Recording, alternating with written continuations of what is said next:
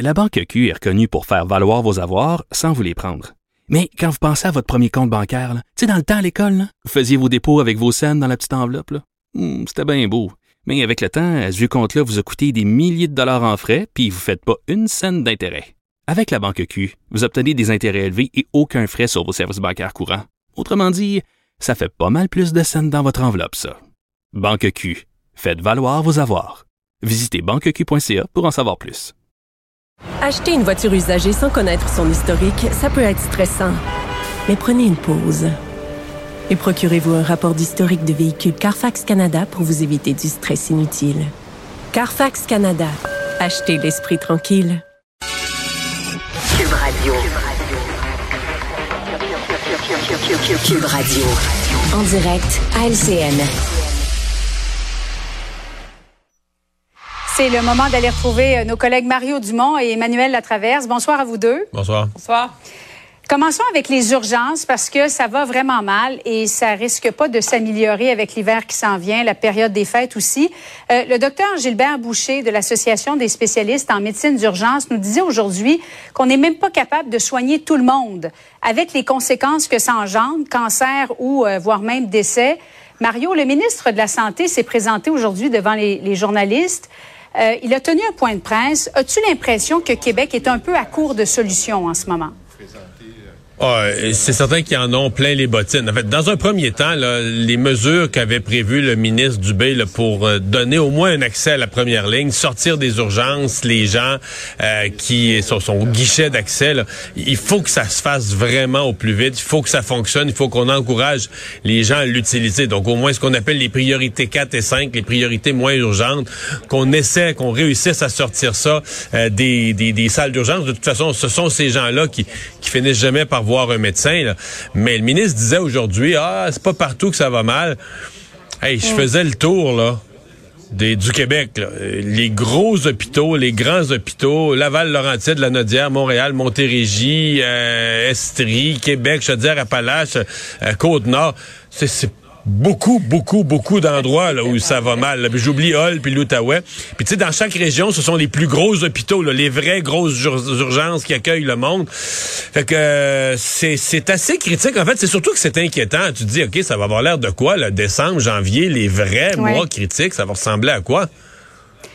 Emmanuel, le ministre Dubé qui a vanté le GAP, là, le fameux guichet d'accès à la première ligne, mais est-ce que c'est vraiment tous les Québécois qui ont le réflexe de passer par le GAP? Il n'y a pas un travail de communication aussi qui doit être fait de la part de Québec? Oui, très certainement. Puis dans la grande région de Montréal, il y a un travail de le rendre fon- fonctionnel. Quand les gens attendent deux heures au téléphone, on peut pas leur reprocher de raccrocher à un moment donné. Le gouvernement dit que dans le, les derniers 30 jours, il y a 75 000 personnes qui ont fait des demandes auprès du GAP. Donc, on avait comme, on s'était donné les moyens de réduire les visites à l'urgence de 25% OK?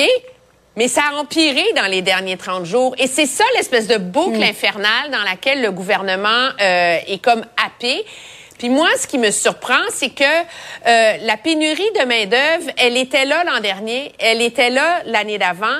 Et là, on est pris avec. Euh, on a des urgences qui débordent alors qu'il y a moins de monde dans les urgences. C'est si le gap fonctionne, il y a moins de monde dans les urgences. C'est comme si le gouvernement est, je te dirais, complètement euh, dépassé.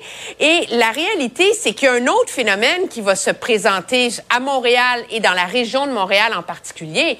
C'est avec le tunnel là, qui Ouais. va fermer, les gens qui vont être pris dans le trafic, là, c'est déjà une réalité que des infirmières et du personnel dans les hôpitaux démissionnent ou songent à démissionner pour se rapprocher de chez eux parce qu'ils veulent pas vivre cet enfer-là. Oui.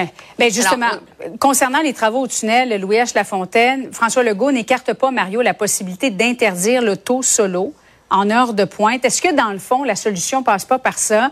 La méthode forte pour Ouais. forcer les automobilistes à changer leurs habitudes au lieu de leur- les encourager à opter pour un plan B? C'est parce que c'est quand même une solution extrême. Là. Dire, on, parce qu'on l'auto solo, on, On dit est ça. comme- rendu là aussi. Ouais, mais l'auto solo, on dit ça comme si c'était du, du méchant monde ou des traîtres à la nation. Sais, l'auto solo, c'est des gens qui s'en vont travailler. Il y a des gens là-dedans, exemple, qui travaillent, euh, qui, qui, je sais pas, des, des gens qui vendent de l'assurance, qui doivent aller voir des clients. Il y a plein de gens qui ont besoin durant la journée de, de déplacement avec leur véhicule, des représentants en vente, plein de monde. Là, on les traite tous comme s'ils étaient, tu sais, c'est des gens qui payent leurs impôts, ils ont besoin de la voie publique, ils ont besoin de leur auto. Là, euh, donc, je comprendrais qu'on en arrive là, mais dans un scénario vraiment, et je pense que c'est ce que le gouvernement va tester un peu. On se dit, garde, on va le, on va le vivre la semaine prochaine. Si c'est tellement infernal, c'est tellement terrible, on arrivera à une solution extrême et le public peut-être acceptera ou avalera. C'est comme, tu sais, faut que tu aies bien mm. mal à la gorge pour prendre le sirop qui goûte vraiment mauvais, là. Fait que là, on se dit, si les gens... Le cons... en temps de pandémie, tu sais, le ouais, C'est ça. Et on se dit que les gens vont l'accepter si ça va tellement mal la semaine prochaine, mais il faut d'abord le vivre. Je pense que c'est un peu le calcul que fait le gouvernement, là. Emmanuel, euh, bon, la mairesse de Montréal qui a affirmé, là encore à la joute cet après-midi, qu'elle avait été étonnée par l'ampleur du chantier. Euh, néanmoins, après le dossier de la violence armée, le tunnel, est-ce que c'est un autre dossier, selon toi, qui fait mal paraître Mme Plante aujourd'hui? Oui, qu'elle a été étonnée, je le comprends. Je pense que tous les intervenants ont été étonnés quand le 4 août, on a appris tout d'un coup euh, que ben, finalement, c'était pas deux, c'était trois voies qui allaient être fermées euh, et envisager toutes les conséquences. Le problème que Mme Plante a, c'est que depuis le jour où le ministre Bonnardel, au lendemain de l'élection, a fait son point de presse, a annoncé que la catastrophe s'en venait, on l'a pas vu, on l'a pas entendu. Euh, moi, j'écoutais son entrevue. Je veux dire, elle était pas au courant que le boulevard Maisonneuve était fermé à la mm. sortie. Tu sais, qu'il y avait des voies fermées sur le boulevard Maisonneuve à la sortie du pont Jacques-Cartier. Écoute, là, je veux dire, c'est comme, c'est le nerf du problème sur le, le fait qu'est-ce qu'on devrait enlever du stationnement sur la rue. C'est comme si, dans la pensée de l'administration Plante, tout passe toujours par le transport en commun. Et que donc, on ne mise que là-dessus, on ne parle que de ça, et on a, euh, on a des œillères en ce qui concerne les réalités des automobilistes. Moi, je veux bien les gens qui disent, ben, il n'y a rien comme une bonne crise pour changer les habitudes. Enfin, les gens dans la couronne de Montréal vont lâcher leur auto. La réalité, là, c'est que ça prend du temps de changer ces habitudes-là. Puis la responsabilité mm. d'une administration, c'est quand même de s'assurer que cette transition-là et que ce chantier-là se passe le mieux possible. Puis on n'a pas l'impression de l'avoir aux commandes. De, de, de, mieux les accompagner, peut-être. Euh, Mario, nous ferons appel ce soir à l'économiste que tu es, à la base, euh, la Banque du Canada qui a fait grimper son taux directeur pour le faire passer à 3,75 et le gouverneur de la banque a averti qu'il y aurait d'autres hausses qui seront nécessaires. Euh, bon, tu t'attends à quoi? Parce que l'inflation, c'est vrai que c'est beaucoup dû à la diminution du prix de l'essence, mais si on regarde un peu le graphique, là, commence à s'essouffler un petit peu. As-tu l'impression qu'on va encore hausser au moins jusqu'à à 4% et plus au mois de décembre? Oh oui. Oui, oui. Non, l'inflation n'a pas baissé beaucoup. Elle a baissé, elle, a, ouais, elle a baissé d'un dixième de point l'inflation. Mais quand on regarde ce qui a mhm. vraiment baissé, il y a un nombre grandissant de biens et services qui, qui vivent de l'inflation sur plusieurs euh, plusieurs types de, de, de produits. L'inflation s'est maintenue ou dans certains cas a même augmenté. Donc l'inflation fondamentale reste un vrai problème. D'ailleurs, on avait déjà dit la dernière fois, là, quand il y a eu la hausse de trois quarts de point il y a six semaines, on avait déjà dit qu'aujourd'hui, la banque bougerait pas plus que d'un quart de point. On s'était trompé. L'inflation est restée plus forte que prévu et la banque a augmenté son taux d'un demi-point. Et là, on est tous tentés de redire la même chose, de dire là, c'est assez. La banque, les gros coups de jarnac, elle les a donnés. La prochaine fois, début décembre, ça devrait être juste un quart de point. Je le pense sincèrement, je le dis, je le redis, je pense sincèrement que les gros coups, c'est fini.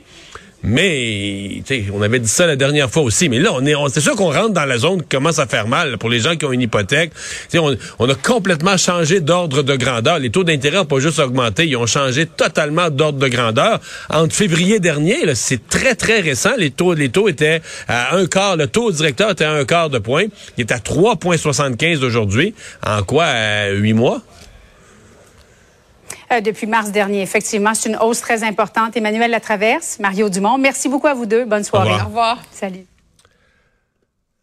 Ah voilà qui met un terme à notre émission euh, d'aujourd'hui. Euh, je vous retrouve demain 15h30. bonne fin de journée.